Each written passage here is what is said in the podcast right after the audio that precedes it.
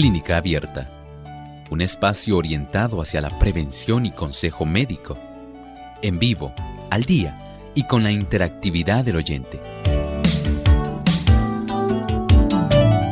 Clínica Abierta, poniendo al doctor a su alcance para un diálogo claro y honesto, porque nos importa su bienestar y salud.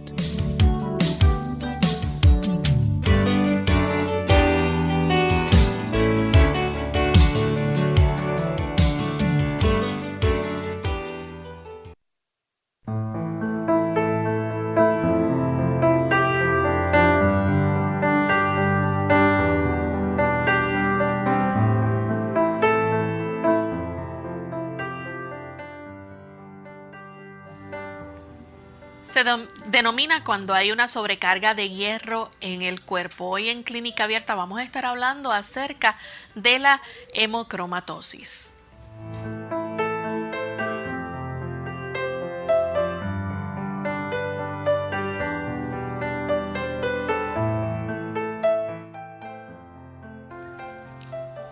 Un saludo muy cordial a nuestros amigos de Clínica Abierta. Nos sentimos muy contentos nuevamente de tener esta oportunidad y llegar hasta ustedes en esta ocasión. Porque nos importa su bienestar y salud, estamos comprometidos con llevarles la mejor información respecto al cuidado de su salud. Contamos como siempre con la buena orientación del doctor Elmo Rodríguez. Saludos doctor. Saludos cordiales Lorraine, saludos también cordiales a nuestro equipo de trabajo y también a todos aquellos que hoy se enlazan aquí a Clínica Abierta. Queremos aprovechar también la oportunidad para enviar saludos a los amigos que nos sintonizan en Ecuador a través de Radio Nuevo Tiempo, Quito 92.1, Guayaquil 97.3 y en Tulcán a través del 98.1. Así que nos sentimos muy felices de poder contar con su fina sintonía y esperamos que nuestros amigos de Ecuador también disfruten de nuestro programa. De igual forma, saludamos a nuestros amigos televidentes y le damos una cordial bienvenida a este su programa favorito de salud clínica abierta. Así que esperamos que puedan disfrutar tanto allá en Nicaragua a través del canal La Verdad Presente como aquí nuestros amigos que localmente nos ven a través de Salvación TV, canal local 8.3, 8.4. Bien, vamos en esta hora a permitir que el doctor comparta con nosotros el pensamiento saludable para hoy. El pensamiento saludable dice así, Dios es amor. Está escrito en cada capullo de flor que se abre, en cada brisna de naciente hierba. Los hermosos pájaros que con sus felices trinos llenan el aire de melodías las flores exquisitamente matizadas que en su perfección lo perfuman, los elevados árboles del bosque con su rico follaje de viviente verdor, todos atestiguan el tierno y paternal cuidado de nuestro Dios y de su deseo de hacer felices a sus hijos. Dios nos ama. No obstante lo que usted observe a su alrededor, lo que está ocurriendo en este momento en el mundo no es obra de Dios. Un enemigo, Satanás, ha hecho esto. El Señor, sin embargo, ha prometido hacer nuevas todas las cosas.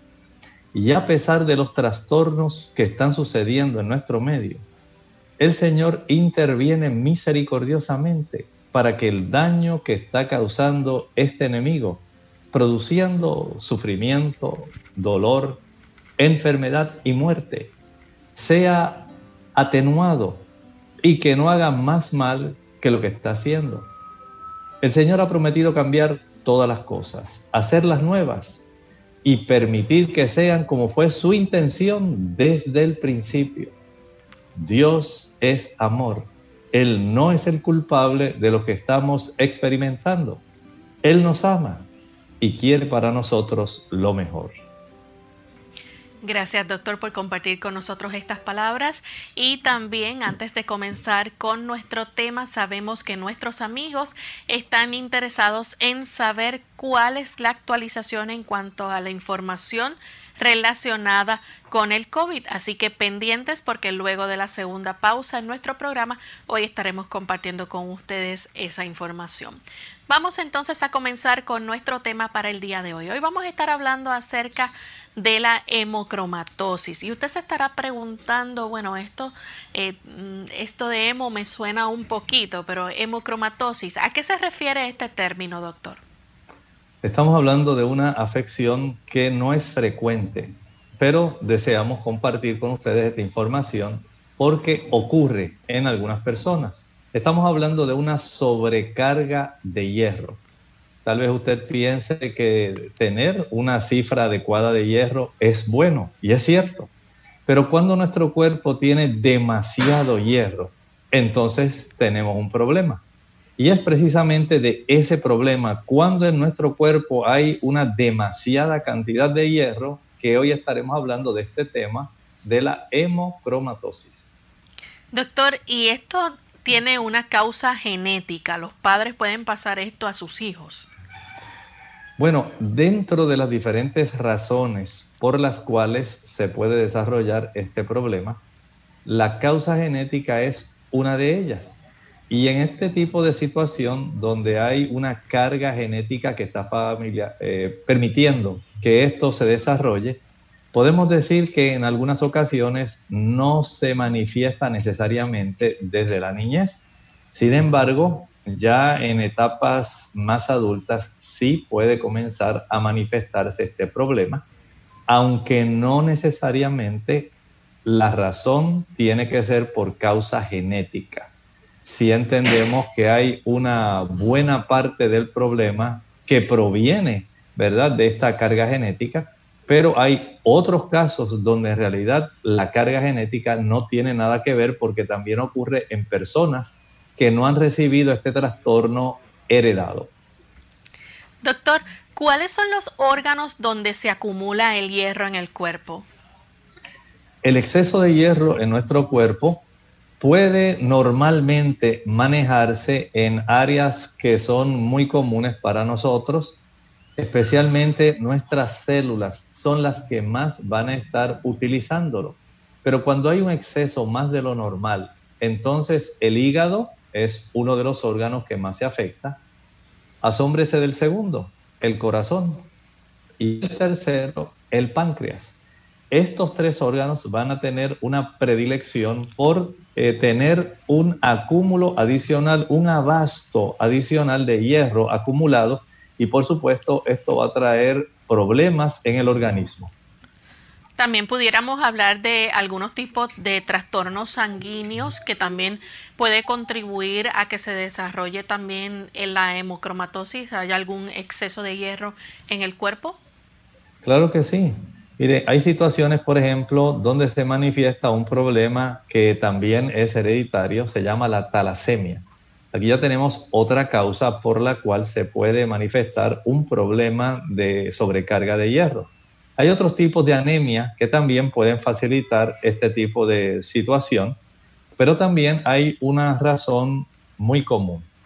Aquellas personas que reciben un exceso de transfusiones sanguíneas, más de 10 pintas, puede facilitar el que haya un acúmulo adicional de exceso de hierro.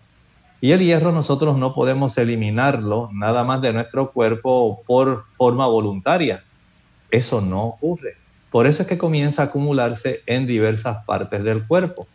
También se ha observado que aun cuando hay un factor hereditario en algunas personas, en otras por consecuencias como la anemia, la talasemia, las transfusiones, también hay otras razones como por ejemplo las personas que toman alcohol. Aquí tenemos otra causa que es muy común que está facilitando que esto se desarrolle en alguna parte de nuestra sociedad. Así que el elemento del alcohol va a facilitar que haya un trastorno respecto al metabolismo del hierro y comience este a acumularse en diversos órganos que al acumularlo van a comenzar a disfuncionar, van a funcionar impropiamente.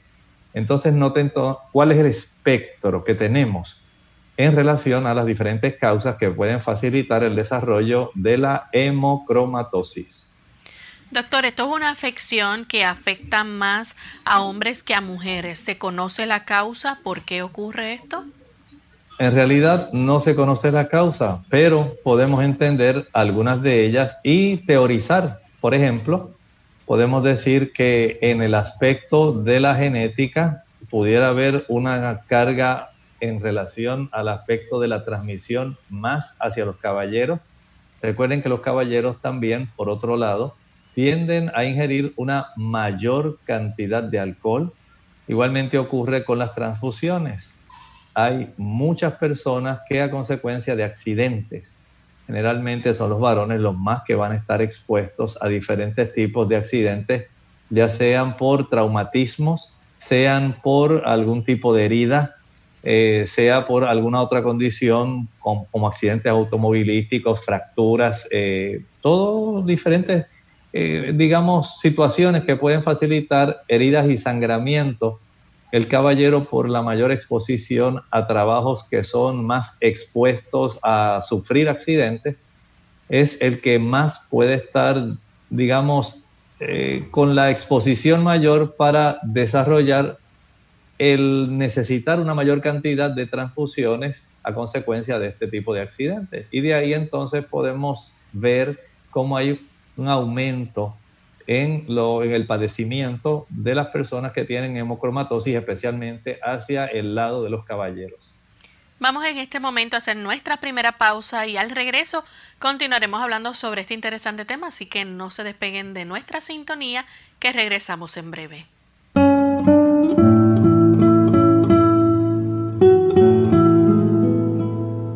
Resulta paradójico que a todo el mundo le atraiga la idea de vivir muchos años, pero a nadie le haga la menor gracia envejecer.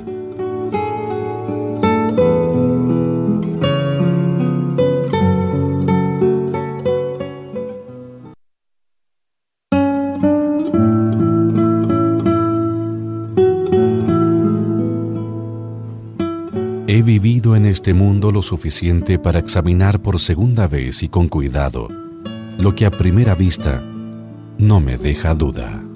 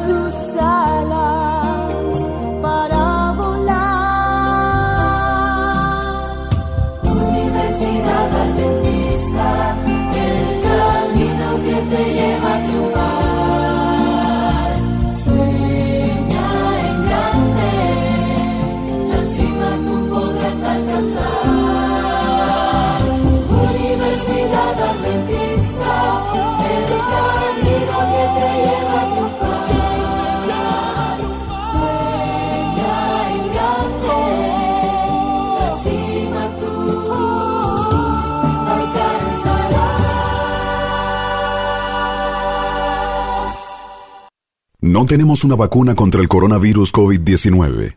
La única manera de evitar la transmisión del virus es cómo nos comportamos, atender a los consejos de higiene y de aislamiento. El mensaje es, la vacuna eres tú. Según cómo te comportes, podemos evitar la propagación del virus. Este es un mensaje de esta emisora.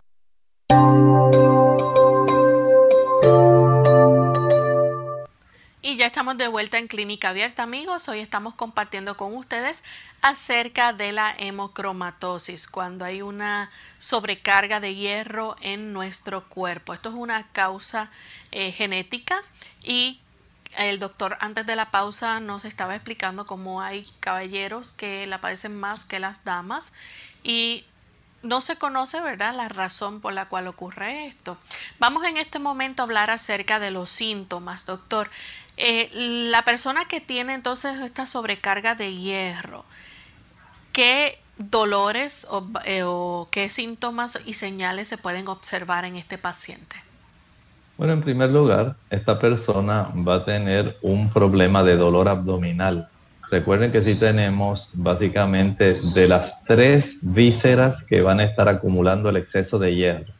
Dijimos que una es el corazón, pero dos de ellas están en el área abdominal, el hígado y el páncreas. Al haber un acúmulo adicional, pues vamos a tener una persona que va a quejarse de dolor abdominal. Hay una sobrecarga en estos órganos que les va a estar afectando. Doctor, ¿y también la persona puede sentir, digamos, fatiga? Fatiga, falta de energía, debilidad. Si por un lado nosotros sabemos que el exceso de hierro, como está ocurriendo en este caso, es algo preocupante, por otro lado sabemos que el tener una reducción del mismo, como cuando se manifiesta la anemia, también es una causa de preocupación. Pero recuerde que el hierro va a entrar dentro de ese grupo de situaciones donde hay un conjunto de reacciones químicas de oxirreducción. El exceso de hierro resulta ser perjudicial. Esta es una de esas razones por las cuales se supone que nosotros como seres humanos aprendamos el significado de la palabra temperancia. El hierro es bueno en cantidades adecuadas para nuestro organismo, pero cuando nos excedemos aún con algo que resulta beneficioso, que nuestro cuerpo puede utilizar para producir una buena cantidad de glóbulos rojos. Recuerde que en los glóbulos rojos tenemos las moléculas de hemoglobina. Estas moléculas tienen en su interior un átomo de hierro y esto va a facilitar el transporte de oxígeno. Así que va a haber muchas reacciones de oxirreducción que van a estar llevándose a cabo, en eh, a cabo en todo nuestro organismo, no solamente en los procesos donde se aporta el oxígeno a esta molécula o cuando la molécula lo facilita para que lo puedan utilizar las células de nuestro cuerpo. Hay afecciones y reacciones de oxirreducción que el hierro pudiera estar entorpeciendo no solamente en el aspecto de el entregar o utilizar para transporte el oxígeno. Y esto va a traer muchos problemas de tal manera que nuestro cuerpo se puede tornar débil, se puede tornar falto de energía, puede sentir la persona fatiga, Noten cómo aun cuando una cantidad que es insuficiente de hierro produce anemia y puede producir cansancio, el exceso de hierro también puede afectar nuestra cantidad de energía, nuestra disposición a hacer trabajo y podemos entonces caer básicamente en un problema similar como si tuviéramos anemia, cuando en realidad lo que tenemos es un exceso de hierro en nuestro organismo. Hay una señal también que se puede observar, doctor, y es, por ejemplo, este paciente se le va a oscurecer la piel.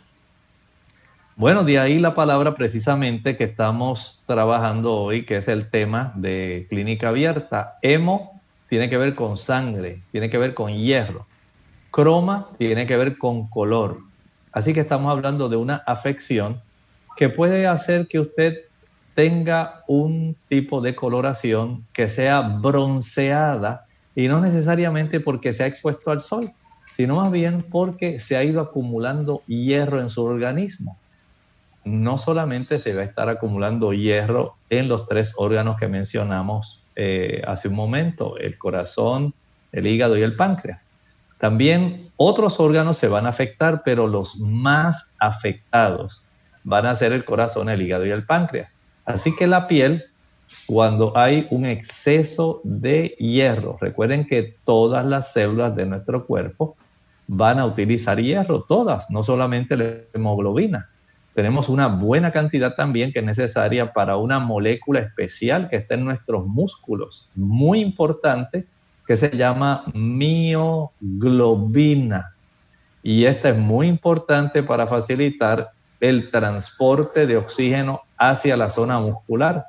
De tal manera que no solamente debemos ser tan estrechos en nuestra manera de ver las cosas, casi siempre hablamos de esta molécula de hemoglobina, pero debemos saber que hay otras moléculas como la mioglobina que van a estar interactuando precisamente dentro de nuestros músculos para facilitar que nosotros podamos tener la capacidad de hacer trabajo, de nosotros ser útiles, hacer esfuerzo. Y cuando hay un exceso de hierro, va a haber un aumento adicional del hierro que está circulando. Y este puede afectar incluso nuestra piel. La coloración se va a afectar y la persona va a adquirir ese color bronceado aun cuando la persona no se está exponiendo necesariamente al sol. Doctor, ¿y estos pacientes también pueden sentir dolor articular? Puede ocurrir que, ese eh, que tenga este tipo de afección de dolor articular. Es parte del cuadro clínico que se ve en estos pacientes. También se puede observar que pierdan vello corporal y el deseo sexual. Pueden ocurrir tres pérdidas. Por un lado, pueden perder vello corporal, pueden perder el deseo sexual y también pueden perder peso. Note cómo el nosotros tener una cantidad de este elemento que es un mineral que es tan necesario en nuestro organismo en cantidades que son sanas, cuando se eleva demasiado, como cuando ocurre en las personas que se les ha transfundido una elevada cantidad de sangre, más de 10 pintas de sangre, esto va a facilitar que ocurra este problema. Por eso ustedes notarán que hay también una tendencia, digamos, en el aspecto de la nutrición, especialmente cuando usted va a comprar ahora alguna multivitamina, multimineral, encontrará que hay algunos de ellos que especifican la cantidad de hierro y ponen como parte de la etiqueta bajo en hierro o a veces ponen no tiene hierro porque la cantidad de hierro que necesitamos no es tan elevada como para nosotros tener una necesidad de estar, eh, digamos, teniendo unas concentraciones de almacenaje tan altas. Generalmente con lo que nosotros consumimos, si somos equilibrados en nuestra alimentación, si nosotros tenemos variedad en nuestra alimentación, por supuesto vamos a tener las cantidades suficientes. Y algunas personas en ese deseo de tener una óptima salud, a veces se exageran y piensan que porque el hierro le fue bueno en una ocasión, porque padeció de anemia, ahora ya tienen que utilizar el hierro constantemente, como ocurre con las otras vitaminas y piensan que no va a ocurrir nada. No es así. Hay que ser muy cuidadosos, tenemos que entender que el nosotros poder administrar adecuadamente incluso los suplementos, aunque aparentemente muchas personas piensan que no hacen daño, sí hay que ser muy cuidadoso. Y si usted tiene algún tipo de situación donde recuerde haber sufrido transfusiones muy frecuentes, o usted es una persona muy alcohólica, también le gusta mucho el alcohol. Sabemos que muchas personas durante esta época que están encerrados en cuarentena en su casa, están abusando de la ingesta de alcohol, pensando que pues no tienen que ir a una taberna, a un bar, a algún otro lugar así, una cantina, como lo hacían antes y ahora pueden quedarse en su casa. Muchas personas lamentablemente se están alcoholizando y esto trae también otro conjunto de problemas sociales. Y dentro de esa situación, entonces podemos facilitar que comiencen a desarrollarse trastornos respecto al almacenaje de hierro en el organismo a consecuencia de ese exceso de alcohol. Bien, hay ciertas pruebas que se pueden realizar para determinar la hemocromatosis, pero vamos a hacer nuestra segunda pausa. Cuando regresemos estaremos compartiendo con ustedes más información sobre este tema.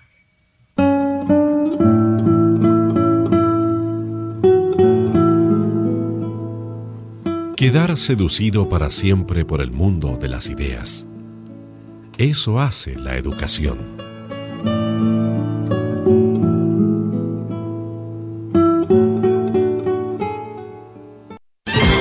Hígado. Las enfermedades de este órgano son por lo general asintomáticas. Debajo de las costillas del lado derecho es necesario actuar de forma inmediata. Ante el nuevo coronavirus COVID-19, no debe cundir el pánico. Pandemia no es un sinónimo ni de muerte ni de virus mortal. Esto no significa que vamos a morir todos. El mensaje es, la vacuna eres tú. Según cómo te comportes, podemos evitar la propagación del virus. Este es un mensaje de esta emisora. Unidos con un propósito, tu bienestar y salud. Es el momento de hacer tu pregunta llamando al 787-303-0101 para Puerto Rico, Estados Unidos 1866-920-9765 y llamadas internacionales al 787-763-7100 o al 787-282-5990. Clínica Abierta, trabajando para ti.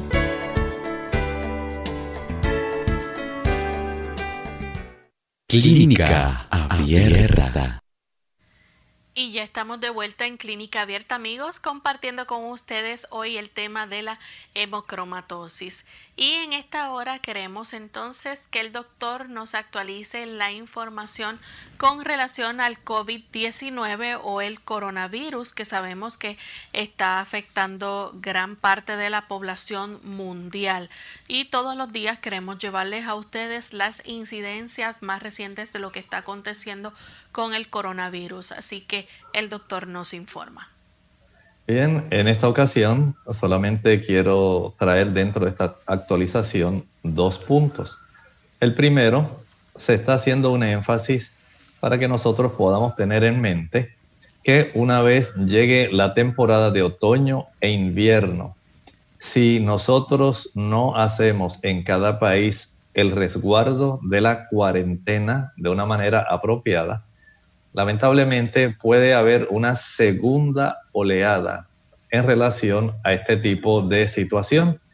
Acá en los Estados Unidos, por lo menos, se están reportando al día de hoy unas 58.355 muertes y más de un millón de infectados. De tal manera que el tipo de análisis estadístico que se ha estado haciendo dentro del Instituto de la Salud en los Estados Unidos le ha tenido que ajustar porque en la proyección tuvieron que elevarlo. Lamentablemente se están encontrando una mayor cantidad de personas que las que en realidad se pensaba que iban a estar involucradas en esta enfermedad para esta época. Por lo tanto, se está haciendo este tipo de amonestación para que las personas, de acuerdo al Ministerio de Salud de cada país, de cada estado, en este caso de Estados Unidos, estén conscientes de que el asunto se puede empeorar si usted ahora a tiempo no se deja llevar por las guías, especialmente en lo que atañe a que, a que usted pueda cooperar desde el punto de vista del distanciamiento, la cuarentena, la desinfección, el uso de la mascarilla para mantener a raya la diseminación de esta infección. Se puede pronosticar entonces un otoño y un invierno difíciles, en el cual se proyecta una segunda oleada. Por otro lado, en el Reino Unido se están haciendo descubrimientos respecto a la importancia que tiene la vitamina D para nosotros poder mantener una buena producción de anticuerpos.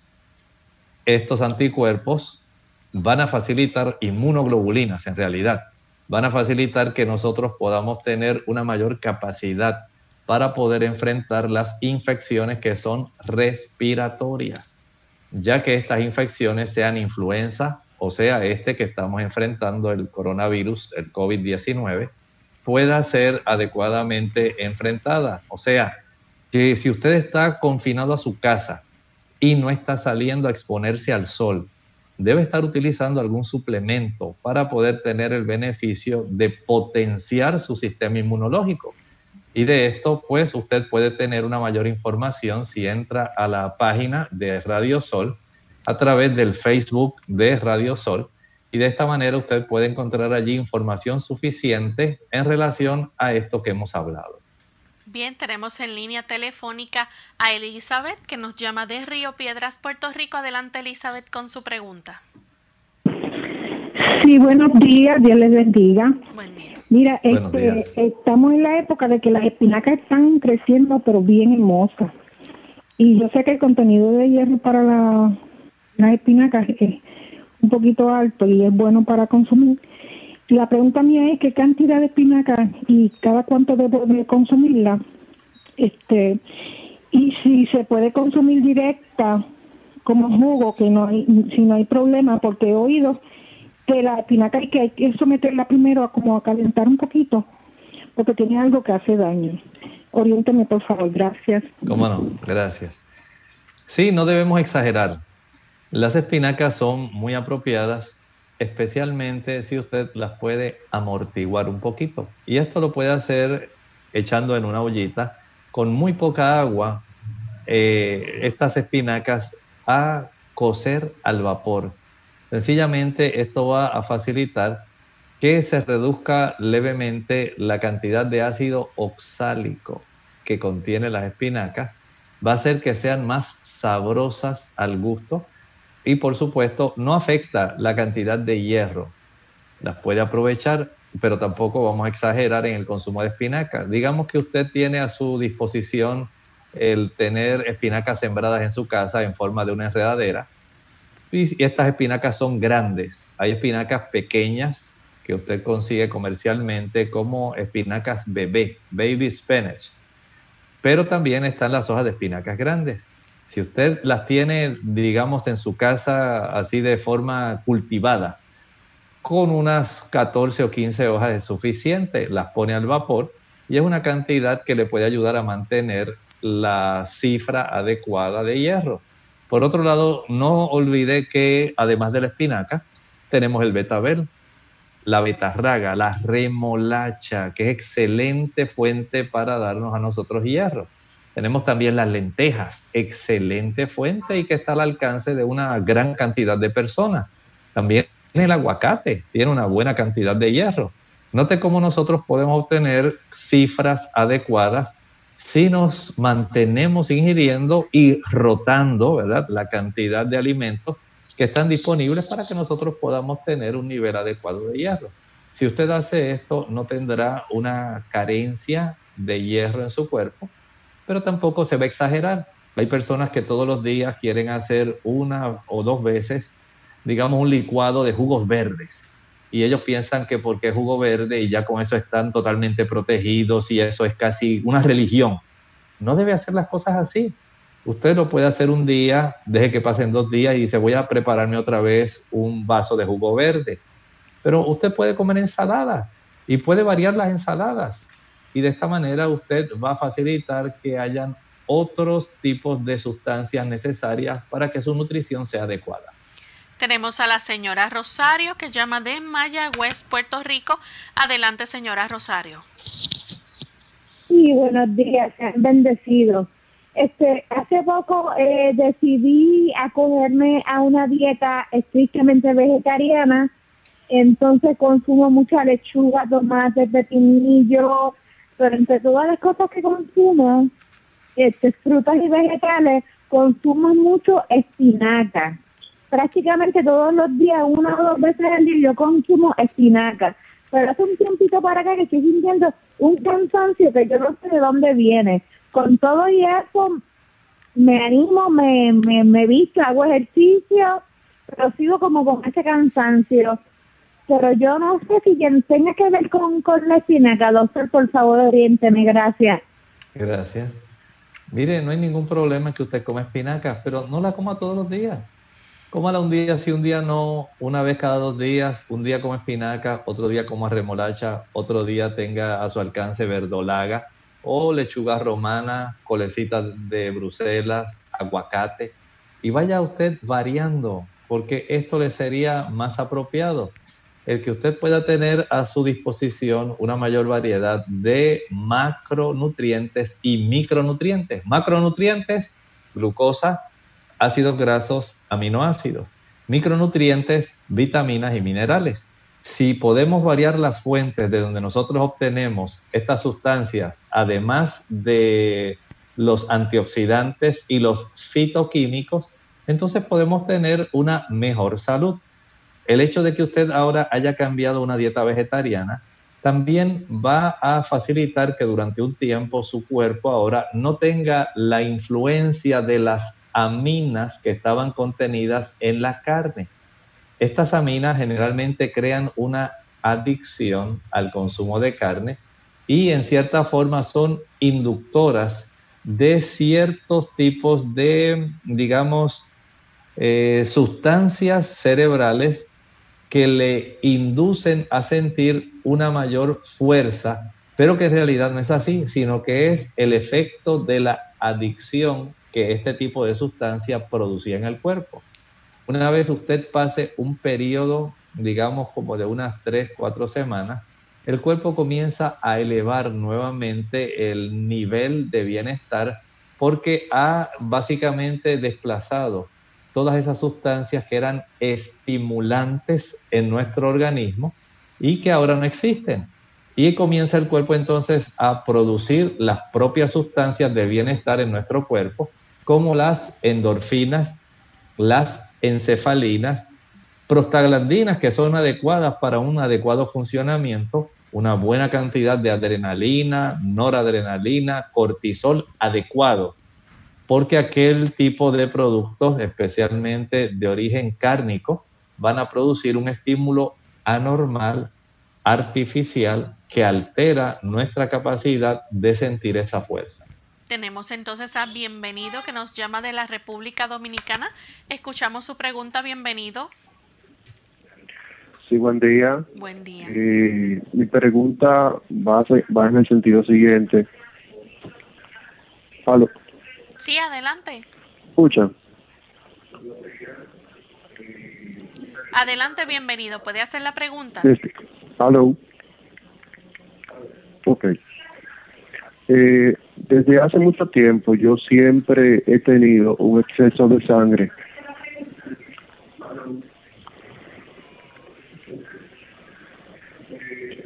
Entonces, siento mucho mareo, y me dan muchas cosas en cuanto a eso.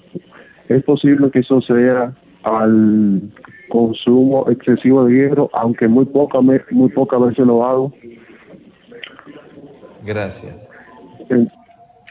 Puede haber una relación con un exceso en el consumo de hierro, pero hay personas que tienen trastornos donde se produce una excesiva cantidad de glóbulos rojos y hemoglobina y a estas personas se les alienta para que puedan hacer donaciones de sangre. Se les practica una flebotomía, ellos donan su sangre y de esta manera hay personas que logran tener un alivio de su condición. A veces no se puede saber exactamente por qué se está estimulando esta cantidad de glóbulos rojos, de eritrocitos, que a su vez van a estimular o van a transportar una buena cantidad de moléculas de hemoglobina. Y hay personas que tienen 16 gramos de hemoglobina y mucho más. Y esto sí les causa trastornos. Vaya si esto le preocupa, donde su médico o donde un hematólogo para que él comience a hacer algunas pruebas y se pueda detectar dónde está dentro de la cadena de producción o transporte el problema que usted tiene. Doctor, a través del Facebook tenemos a Giovanni Martínez. Ella dice que le da mucha taquicardia, eh, se ha hecho ecocardiograma electro, le han puesto Holter y aparentemente pues eh, no encuentran la causa. Le gustaría si usted le puede dar algún tipo de remedio casero y si esto tendrá que ver entonces también con la sobrecarga de hierro. Necesariamente ella no nos expuso que tuviera una sobrecarga de hierro. Tendría ella que ir a su médico y ordenar algunos estudios. Por ejemplo, hay que saber el nivel de ferritina. El nivel de ferritina, digamos, es la molécula que facilita el que las reservas o el almacenaje de hierro se conserve dentro de las células de nuestro cuerpo. O sea que es una molécula sumamente importante. Hay otra molécula también que es sumamente importante, se llama la transferrina. Esa molécula podemos decir que se constituye en la transportadora desde la zona del intestino hasta la zona de la parte de afuera de las células.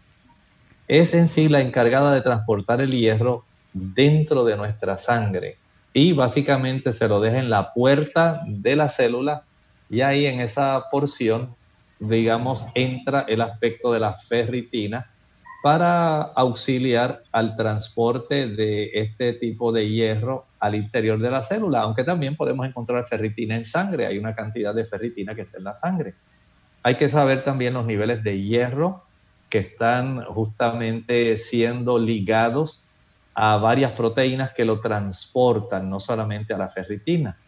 Hay que saber cómo está la hemoglobina de esta paciente, es muy importante. Eh, cómo está el hematocrito, para tener una idea también de cómo está la ingesta de hierro de esta paciente. De tal manera que antes de poder decir que por la sospecha de ella es que ella tiene el cuadro que está presentando, pienso que debe ir a su médico hacerse este tipo de estudios para poder tener una certeza de que en realidad lo que ella sospecha pudiera ser una realidad. Tenemos a Miriam de San Sebastián. Adelante Miriam con la consulta. Sí. Saludos Miriam. Ah, buenos días, Dios le bendiga a todos, primero que nada. Este, mi pregunta es porque mi esposo él había salido con la hemoglobina un poco floja y le metieron una vitamina de hierro. Se la tomó todo, pero nuevamente él se siente mucho dolor en el estómago cuando come, le da mucho mareo, lleva como una semana. Él dice que se siente débil y se siente rojo. Y él dice, pues no sabe si es que tenga exceso de hierro, por tanto, y come mucha espinaca y muchos vegetales nosotros no estamos comiendo carne. Ok. Mire, hay algo que sí les recomiendo antes de que usted pueda tomar alguna otra decisión. Una vez se ha detectado la anemia, se le ha dado algún suplemento, algún tipo de sulfato ferroso o algún otro tipo de ayuda para elevar la cifra del hierro, es muy importante que el paciente nuevamente se le pueda practicar nuevamente la cifra de hemoglobina y su hematocrito, de tal manera que se pueda certificar la efectividad del tratamiento. No porque sea un mineral o sea un producto que básicamente todo el mundo considera natural, quiere decir que usted solamente va a dejar eso así al azar y decir, ah, pues ya me tomé el producto, el mineral, el hierro, y ya todo está bien. No, usted debe regresar y asegurarse si ya alcanzó la cifra normal de hemoglobina en la sangre. Puede ser que todavía no lo haya alcanzado. No sabemos, o usted por lo menos no me especificó, si su esposo tiene algún sangrado oculto, un sangrado microscópico que esté activo y aun cuando esté utilizando hierro por un lado, esté perdiendo sangre por otro y no logre tener un aumento neto adecuado de hemoglobina en su sangre. Especialmente las personas que toman, digamos, aspirina. Aquellas personas que están tomando algún tipo de analgésico antiinflamatorio no esteroideo. Digamos que usted toma ibuprofeno, paracetamol, pero especialmente algunos de estos tipos de productos como el naproxeno, van a estar irritando también con el uso crónico, especialmente aquellas personas que padecen de artritis y de dolores crónicos, de lumbalgia, van a facilitar que se desarrollen pequeñas ulceraciones con pérdida de sangre en su tracto gastrointestinal. Y esto no se ve a simple vista. Es muy raro que usted vaya a observar un sangrado franco o estrías de sangre en el excremento. Generalmente una prueba inmunológica de sangre oculta. Es lo que va a detectar si esto está ocurriendo aun cuando nadie lo sospechaba. Piensen esto, si él está tomando aspirina o algún otro tipo de analgésico no esteroideo, pero que sea antiinflamatorio, y esto lo lleva tomando por mucho tiempo, es muy probable que tenga algún tipo de sangrado microscópico. Vaya al médico y por favor, con mucho amor, usted le solicita que si puede ordenarle un contaje sanguíneo completo para saber cómo está la cifra de glóbulos rojos, cómo está la cifra de hemoglobina, cómo está el hematocrito, el volumen corpuscular. Esto le va a dar una idea al médico junto con el análisis de sangre oculta, sangre microscópica. Le va a dar una idea de eh, si él tiene pérdida aún cuando se está tratando o si sencillamente ni siquiera alcanzó la cifra adecuada aún cuando no estuviera sangrando. Por lo tanto, entiendo que en este momento esa es la clave para poder atender adecuadamente a su esposo antes de recomendarle cualquier otra cosa. Tenemos a Rosana de Colombia. Ella nos escribe y dice que en un examen de laboratorio le salió alto los niveles de hierro, tiene adormecimiento en las extremidades de los brazos. ¿Qué alimentos se deben evitar y cómo se puede nivelar? Pregunta. Bueno, en ese sentido podemos decir que ella puede hacer varias cosas. Por lo menos, por ahora, puede evitar las espinacas va a evitar aquellos alimentos, por ejemplo, como el aguacate. Va a reducir la cantidad. Igualmente va a hacerlo con la remolacha, el betabel, la betarraga, lo va a reducir. Va a hacer lo propio también con otros productos, como por ejemplo las lentejas y los frijoles que tienen una pintita color negra.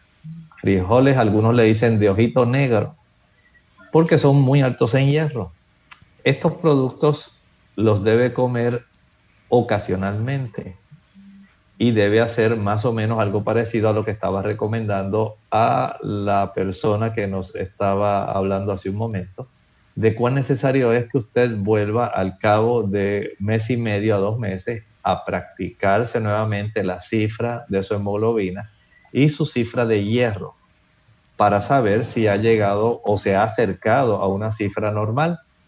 No deseamos que su cuerpo pueda entonces tener algún trastorno, porque en algunos casos el tener exceso de hierro va a traer serias complicaciones, especialmente al hígado.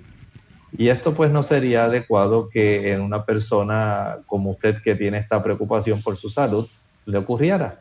Por lo tanto, haga un tipo de cita para contactar con su médico verificar si desde la última vez que se hizo el examen de laboratorio, si han transcurrido más de dos meses, entonces sería adecuado que usted pensara más o menos así.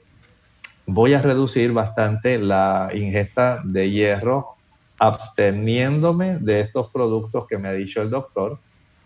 Y al cabo de un mes, mes y medio, voy ahora a practicarla nuevamente para poder saber a ciencia cierta cómo me encuentro. Doctor, una persona que, por ejemplo, digamos, eh, se hace los exámenes y el objetivo, ¿verdad? Con el tratamiento que, que reciba, ¿puede ocasionarle esto algún daño en otro órgano del cuerpo? Pueden ocurrir algunos otros daños. Recuerden que estamos en un ambiente donde estamos considerando no solamente el paciente que ha recibido una transfusión sanguínea o el paciente alcohólico, también estamos considerando un paciente que genéticamente tiene una situación que facilita la hemocromatosis y en ese sentido entonces pudiera necesitarse una biopsia de hígado o una prueba genética para tratar de confirmar si hay alguna anomalía especial en ese sentido, de tal manera que entonces se le pueda ayudar a este paciente. Y si hay un exceso de hierro sanguíneo, tal como le recomendamos a uno de los pacientes, pudiera ser necesaria la extracción de por lo menos una pinta de sangre, que es medio litro, estamos hablando de unas 16 onzas, casi el tamaño de una botellita de las que usted toma de agua normalmente. esto pudiera ser necesario en este tipo de pacientes para poder garantizar que se reduzca ese almacenaje de hierro en la sangre. Tenemos a Ivette que llama de San Sebastián, Puerto Rico. Adelante, Ivette. Buen día. Buen día, saludos. Buen día. Saludos, que el Señor te bendiga. Eh, el, el, doctor habló algo de la aspirina. Yo tomo aspirina 81. Yo tengo presión alta, pero regularmente la tengo normal. Y tomo de saltán 32 miligramos. ¿Y es malo que yo tome aspirina, doctor? Le oigo por la radio. Muchas gracias. No, no he dicho que sea malo que tome aspirina. Solamente que debe tener precaución. Porque hay personas que al tomar aspirina, recuerden que esto es un ácido, es ácido acetil salicílico. Y este tipo de producto va a corroer en muchas personas la mucosa no solamente del estómago, sino también del intestino. Aun cuando muchos laboratorios o farmacéuticas producen una aspirina que tiene una cubierta protectora, le llaman una cubierta entérica de tal manera que se produzca la menor cantidad de irritación, especialmente en el estómago.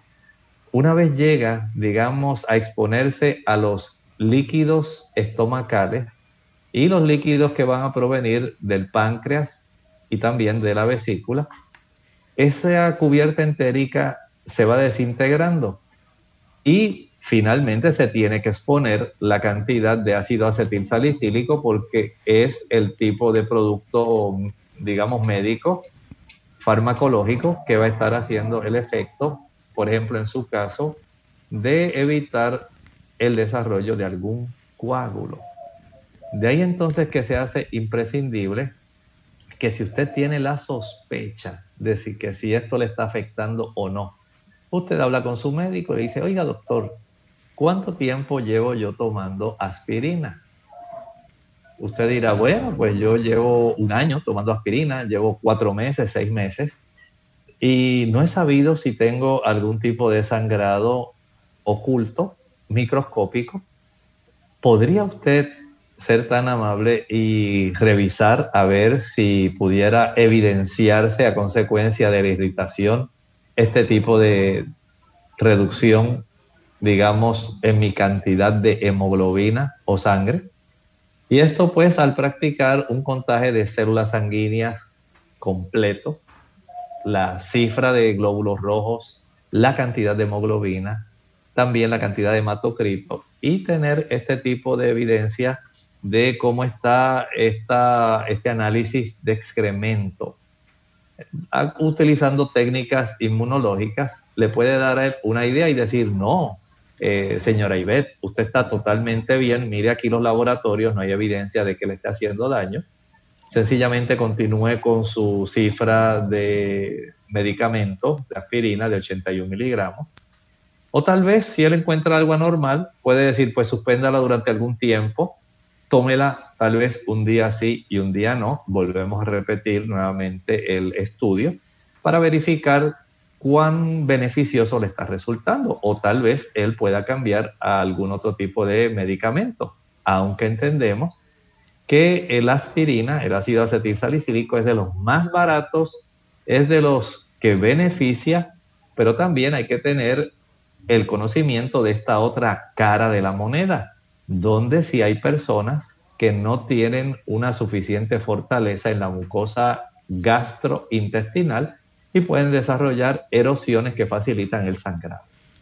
Bien, doctor, ya en los minutos que nos quedan nos gustaría que nos hablara de lo que es la flebotomía y qué tratamientos existen para tratar entonces la sobrecarga de hierro. Básicamente estamos hablando de un producto donde la persona se le extrae sangre.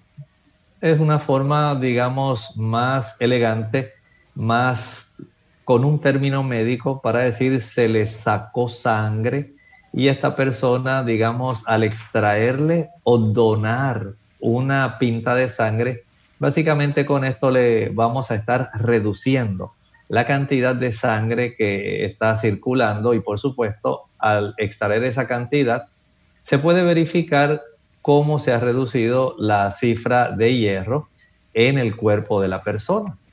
Por eso el practicar este tipo de procedimiento y la corroboración de cuánto está posteriormente la cifra de la hemoglobina, la cantidad de glóbulos rojos, el hematocrito en este paciente, es otra forma de saber, junto con la ferritina, el saber cómo está la, digamos, proteína transportadora, la transferrina, cómo está el hierro sérico.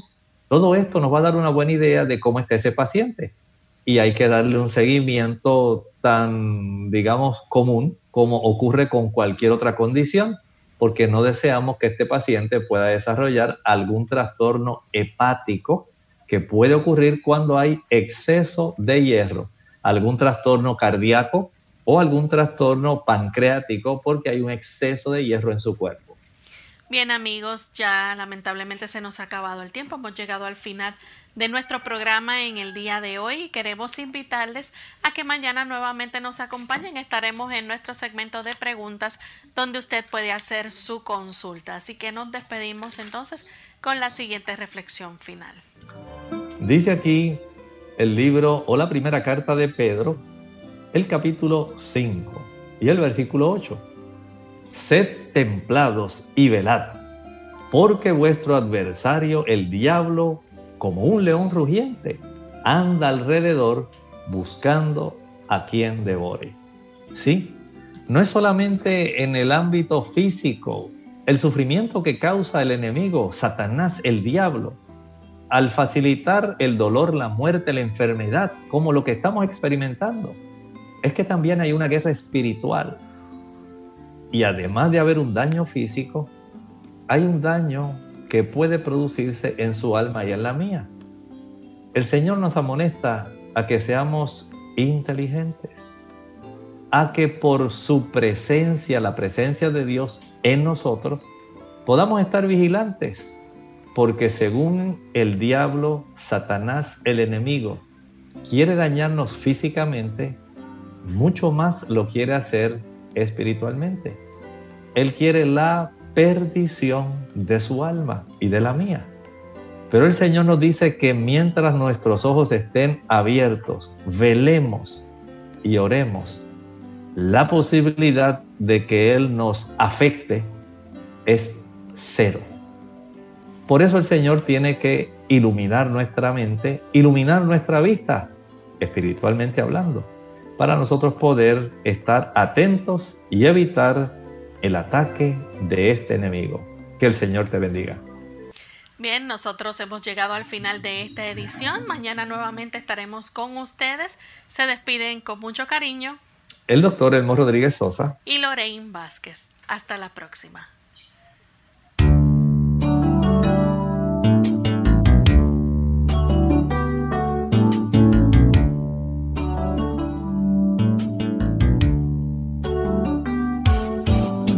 Clínica abierta. No es nuestra intención sustituir el diagnóstico médico. Antes de poner en práctica cualquier consejo brindado, en este programa, usted debe consultar con su médico. Hasta la próxima.